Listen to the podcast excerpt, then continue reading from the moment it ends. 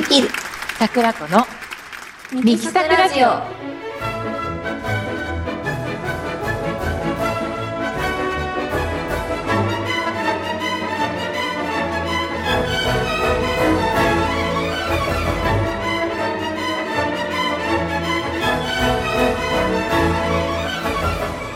はい始まりました。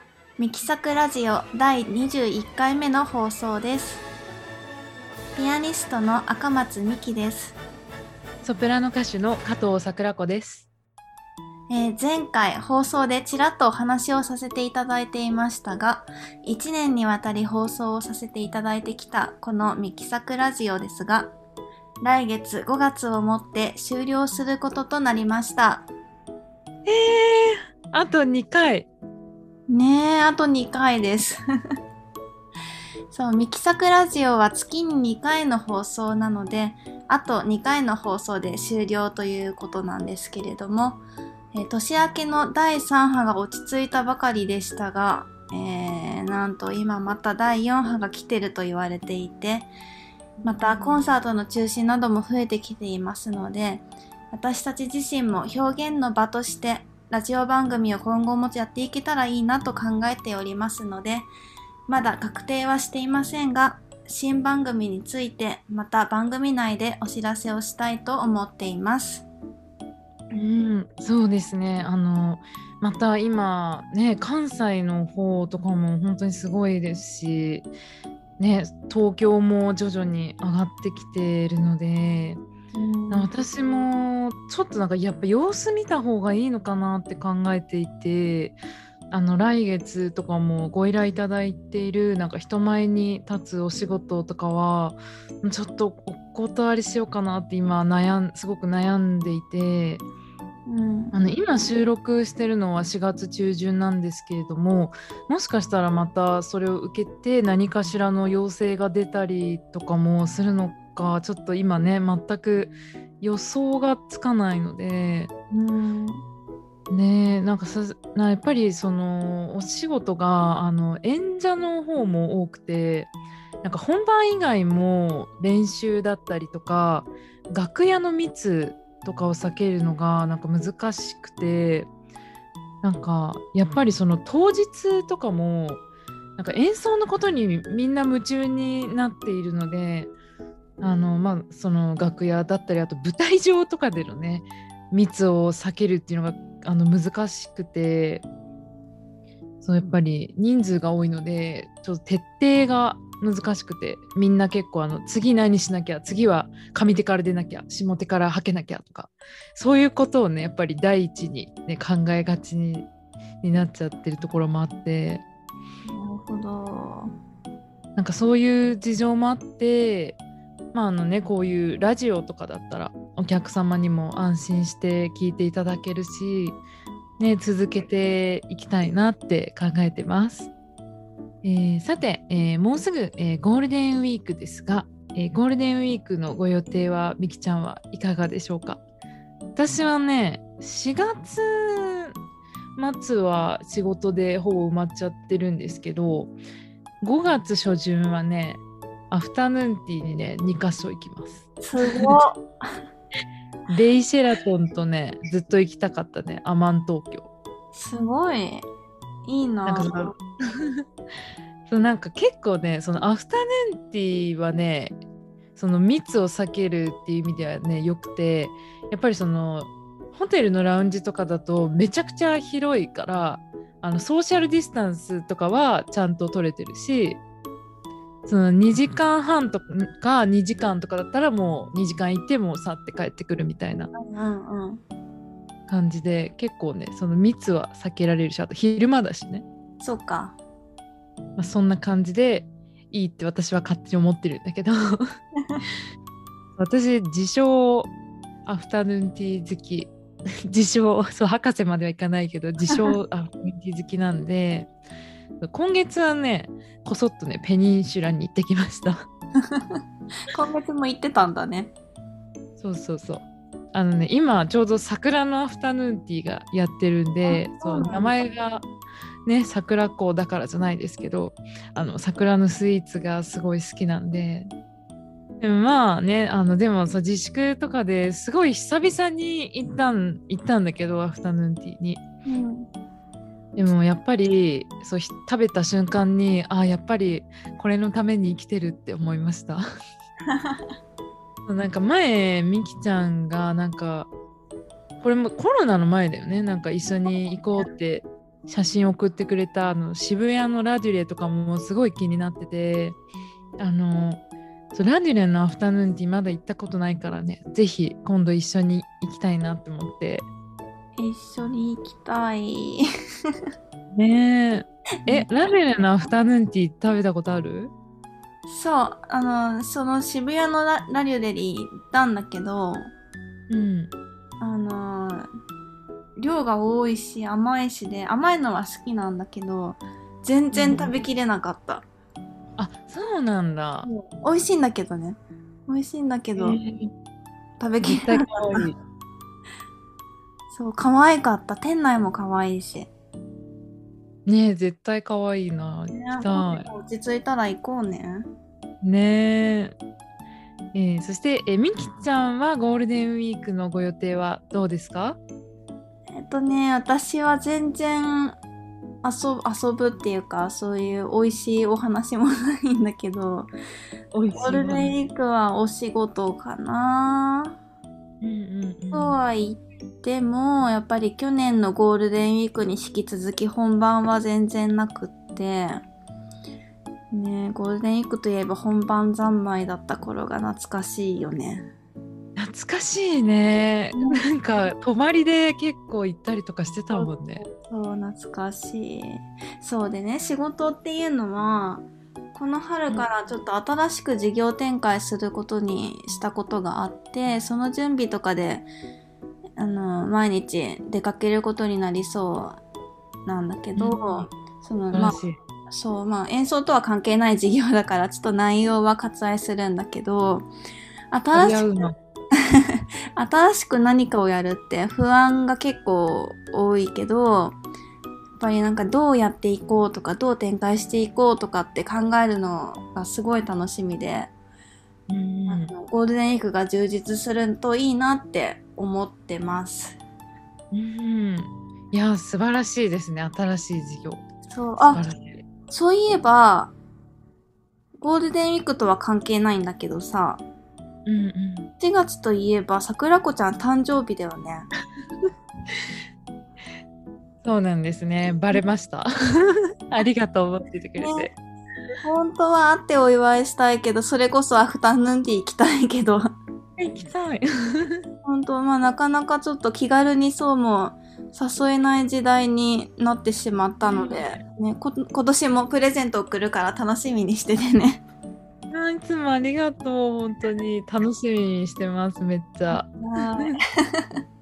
私たちねあの趣味思考が一緒なんでプレゼント交換いつもしてるんですけどなんか本当お互いが お互いが欲しいものがね分かっちゃうっていうか、いつも「えー、かわいいありがとう」って2人で言ってます。ね、テンション上がる。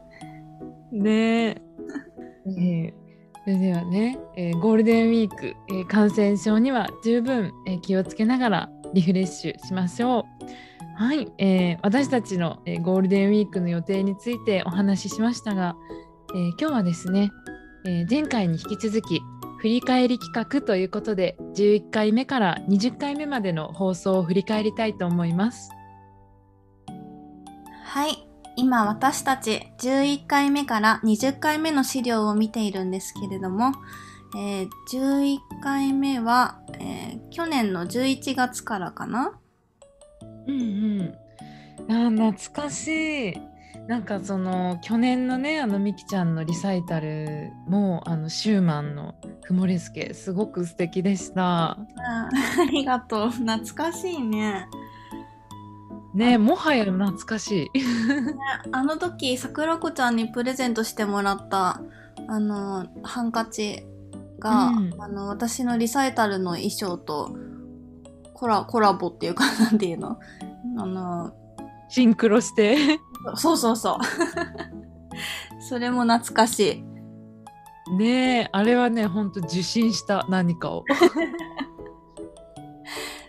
そう懐かしいねいやだってねあの時期ってやっぱりこのクリスマス用品とかが結構出てて、うなんか赤赤のチェックとかこう緑とかのセットもね結構多かったんだけど、うんなんかでもなんとなくやっぱりまあピンクと水色かなって そう選んでねそう選んで買ったらみきちゃんがちょうど同じなんかほんとさ柄行きとかもなんか同じ、ね、似た感じの、ね、ドレスを着てたんで。すごいよね。だってさ 私水色なんて着ないのにさめったに。そうだよね確かに。すごいよね。いやいやすごかったうん、でもね本当にねすごく似合ってて曲もねすごく素敵でした。ありがとううんえー、と記憶には新しいけど1月にはオンラインコンサートのねためにホール収録をしたりねなんかうんまだそんなに経ってないんだけど、結構昔のことに感じるね。そうだねあれはまだ3ヶ月ぐらいしか経ってないのかないやーなんかすごい昔に感じる。ね。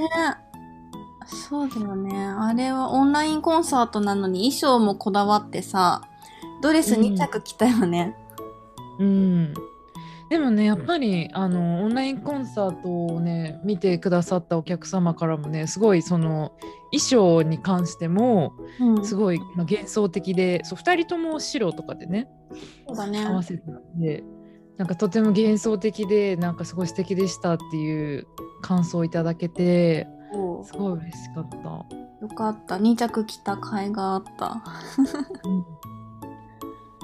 あとはあれかな私はね「不思議の国のアリス」のピアノかける朗読がすごい好きだったんだけどこれは第18回だから3月だね。うんうんうん。先月か。まあ、結構僕に新しいですけど。そう私もでもやっぱりこの朗読ピアノと朗読はすごい好きでなんかねやっぱりもう冒頭から好きなの。好きなんで。全ては金色の午後のことっていうのが。うんうんうん。でこれもやっぱりその曲もねおあとイングランド民謡とそのなんていうのかイギリスのお話とやっぱりイギリスの民謡でこう合わせてうんうん。ね、すごいすごい素敵な作品にできたかなと自分でも思います。そうだよね。よかったよね。ねえ。ねあとなんか全部私から振ってるけどいい？さなんか再生回数がダントツ多かったっていうのがさうん。と私の記憶違いでなければ12月のどっちだ？第13回？第13回。第12回？どっちだ？どっちかだよね。なんかすごいあのー再生回再生回数っていうのかな？ダウンロード数？うんうんうん。がすごい多かったってプロデューサーさんに言われたよね確か12回だったかな。2回かねそのみきちゃんの「ふもれすけ」と、えーうんあと「きよしこの夜」の朗読の回かな。そっかそっかなるほどね清この夜が生んだ小さな奇跡ってやつだうん、そうこのね逸話もすごい好きで、うんすごいいいいいおはな感動的なお話だよね。そうだね。いつもいいのを持ってくるよね桜子ちゃん。なんかいつも私その自分のやっぱり記憶に残ってるものをそうねあの朗読として持ってきてるんだけど、うん。そうそう記憶に残っているなんていうのその感感動した、うん、感動したものをね持ってきています。これが第12回なのでねぜひ遡って皆さんも聞いてみてください。えーそれではね、えー11回目から20回目を振り返ってみました。続いてはこのコーナーです。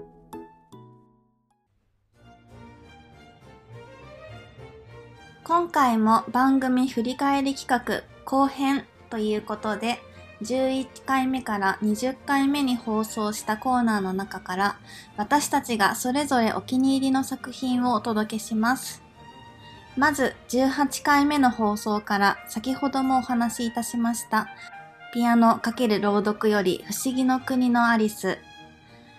桜子ちゃんは不思議の国のアリスがとても好きなんですけれども、その好きさが現れた作品になっていて、詩とピアノの掛け合わせ方にもこだわっています。少し難しい文章ですが、小さな子にも雰囲気で楽しんでいただける作品に仕上がっていますので、これを選びました。詩は不思議の国のアリスより女子。ピアノはイングランド民謡からスカボロフェア。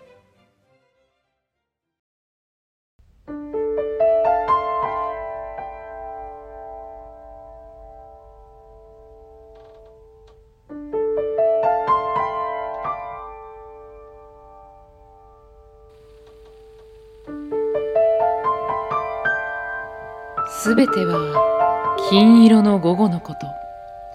私たちはのんびりと漂っていた。どちらのオールも小さな手で懸命に焦がれ漂う船の舵を取ろうとしてみるが無駄だった。おお残酷な三人衆はこんな時にもこんな夢のような天気の日にまで鳥の羽すら吹き飛ばせない。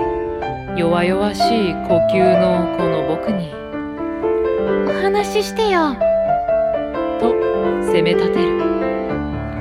こんな哀れな声の僕がどうして三人の声に勝てようか。女王気取りの姉娘はさあすぐお始め。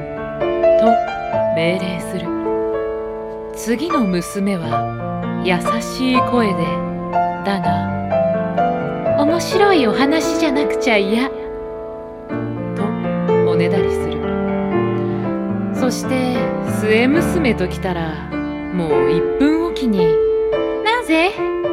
なぜ？なぜ？なぜ？と口を挟むのだ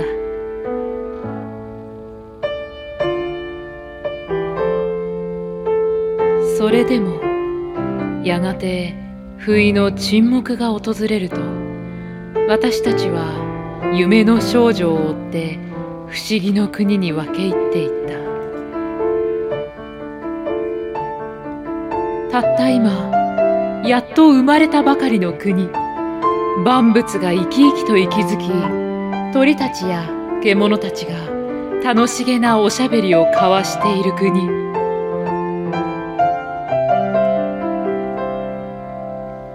そしてついにお話がつき想像の井戸も枯れ果て疲れ果てた語り手があとは今度のお楽しみというと勝ち誇った三人の声たちは口々にダメダメ今がその今度よと言い返す。こうして不思議の国のお話が出来上がった。ゆっくりと一つ。また一つ。不思議な出来事が生み出された。そして今お話は終わり。僕らは家へと向かう。陽気な船乗りたちが夕日を浴びていた。アリスお前の優しい手に。の幼年の物語をお受け。そしてしまっておき。幼い日の夢と記憶が織りなすひめやかな場所に。遥かの国の旅人に積まれてきた。しおれた花冠のようにね。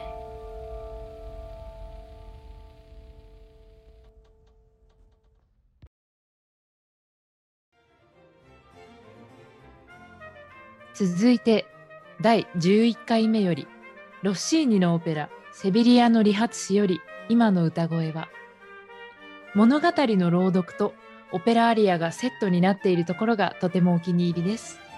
初めて曲を聴く方にもオペラを楽しんでいただけると思います。ロッシーニのオペラ「セビリアの理髪師」より今の歌声は朗読そして演奏をお楽しみください。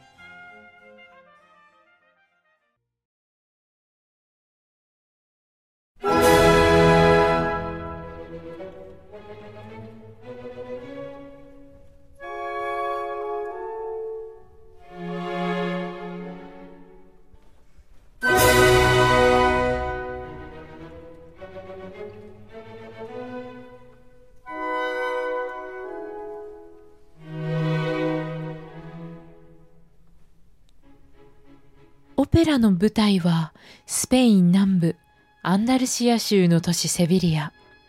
セビリアは闘牛やフラメンコが有名なスペイン屈指の観光名所で、セビリアの理髪師の他にもビゼーのオペラカルメン、モーツァルトのオペラフィガロの結婚、ドン・ジョバンニなど様々な歌劇の舞台としても有名です。ちなみにこのセビリアの理髪師の後日談として書かれたのがフィガロの結婚です。なので、セビリアの理髪師に登場する町の何でも屋のフィガロとフィガロの結婚の主人公は同一人物として描かれています。このオペラは身分違いの恋や貴族批判など風刺的な作品であったため、あの有名な池田理代子さんのベルサイユのバラの中で、オスカルが、セビリアの理髪師貴族をコテンパンに皮肉ってこき下ろしているあのセビリアの理髪師と激怒しているなんていうシーンも描かれたりしています。それでは、あらすじを簡単にご紹介いたしましょう。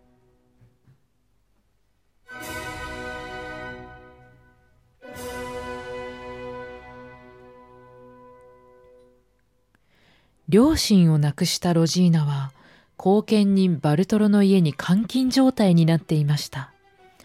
バルトロは遺産を目当てに娘ほど年の離れたロジーナとの結婚を狙っています。一方アルマビーバ伯爵は町一番の美人ロジーナに一目惚れしセビリアの町までやってきました。伯爵は自分の地位や資産に関係なくロジーナに愛してほしいと考え身分を隠し自分は金のない貧乏学生リンドーロだと名乗ります。そして伯爵は町の何でも屋フィガロの助けを借りてこの恋の成就のためにあの手この手の作戦を練ります。こっそり恋文を渡したりロジーナの音楽教師の弟子に化けレッスンのふりをしながら駆け落ちの相談をしたり伯爵の狙いに気づいた後見人バルトロも負けずに応戦します。陰口を広めたりとドタバタ。最後はアルマビーバ伯爵が貴族の威厳を見せロジーナを勝ち取り無事二人は結婚しハッピーエンドでオペラは終わります。第2幕で演奏されるロジーナのアリア。今の歌声は。バルトロ邸の広間。窓の下から聞こえてくるのは貧乏学生リンドーロの恋の告白の歌。ロジーナは心の高鳴りを覚え返事を書いた手紙を手にこのアリアを歌います。今の歌声リンドーロとおっしゃった？心が高鳴ったわ。私の心はリンドーロに射抜かれた。そうよ。リンドーロは私のもの。必ず手に入れてみせるわ。後見人はきっと許さないけど知恵を絞ってうまくやってみせる。そうよ。リンドーロは私のもの。誓うわ。絶対に勝ってみせる。私は素直で礼儀正しい。従順で優しいし愛情も深い。言われるがままに尽くしてみせる。でももし弱みにつけ込まれたら私は毒蛇になって敵が降参するまで100の罠で懲らしめてやるわ。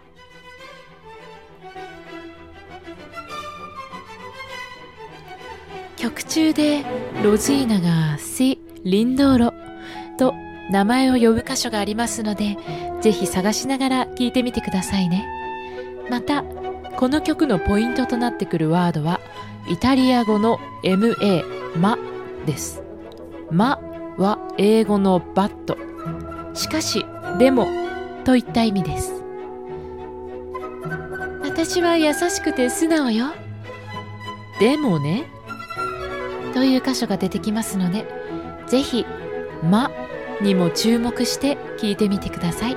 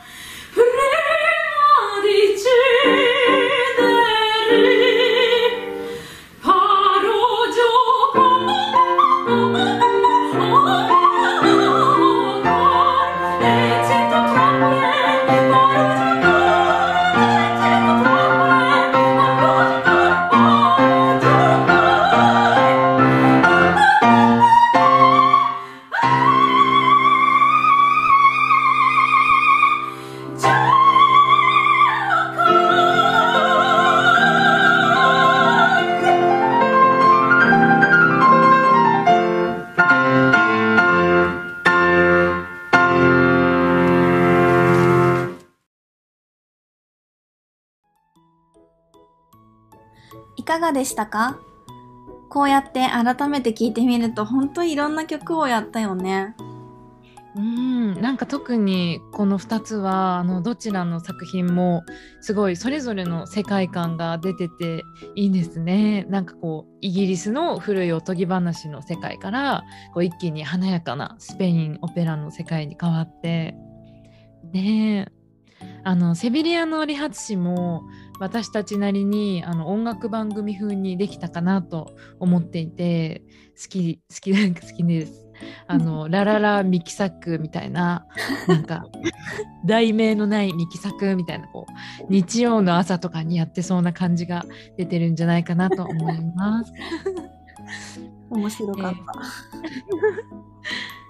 えーそれでは、えー私たちからのお知らせで、えーゴールデンウィーク特別企画といたしまして、えー今年の1月から期間限定で発売していました赤松美希×加藤桜子オンラインコンサート「大春」を、えー再販売いたします。えー期間は4月23日金曜日午後5時から、5月9日日曜日午後10時までとなります。前回同様配信サイトノートからご購入可能です。ネットから赤松美希加藤桜子オンラインコンサートで検索していただければすぐに出てきます。また、私たちの Facebook や Twitter にも URL が貼ってあるのでそちらからでも購入可能です。価格も再販ということで特別価格1300円となっております。前回見逃したという方もう一度見たいという方もぜひチェックしてみてください。それではみきちゃんからのお知らせです。前回の放送でお話ししたコンサートですが、コロナの影響で会場がまだしばらく閉まったままということで、結局中止が決まってしまいました。えーそしてこちらも軽く触れていましたが、しばらくの期間自由にお客様をお招きしてのコンサートを開催できていないのと、えーせっかく予約をしてくださっていたお客様もいらっしゃったので、えーこの5月15日のコンサートを自分の企画として開催することにいたしました。え5月15日土曜日15時から河合横浜コンサートサロンです。入場料は3500円でお土産付きとなっております。こちらのホールの決まりで客席数の半分以下の25名限定で開催いたします。もしコロナがもっと広まることがありましたら、さらに減らして20名での開催といたします。お土産の準備と客席数制限がありますので、お早めにご予約をしていただけたら嬉しいです。ご予約は、えーローマ字で赤松美希 .acc.gmail.com までお名前、人数を記載の上ご送信ください。続いて番組からのお知らせです。私たちのアメブロとツイッターのご案内です。アメブロはミキ桜子アメブロで検索してください。こちらは CD 情報のチェックや購入方法などいろいろ詳しく載っています。そしてツイッターのフォローもお待ちしております。ミキサクラジオで検索してください。アメブロやツイッターでいろいろなお知らせをしますので、ぜひご覧ください。はい、えー次回の放送は5月11日火曜日午前6時からとなります。次回もよろしくお願いします。それでは良い一日をお過ごしください。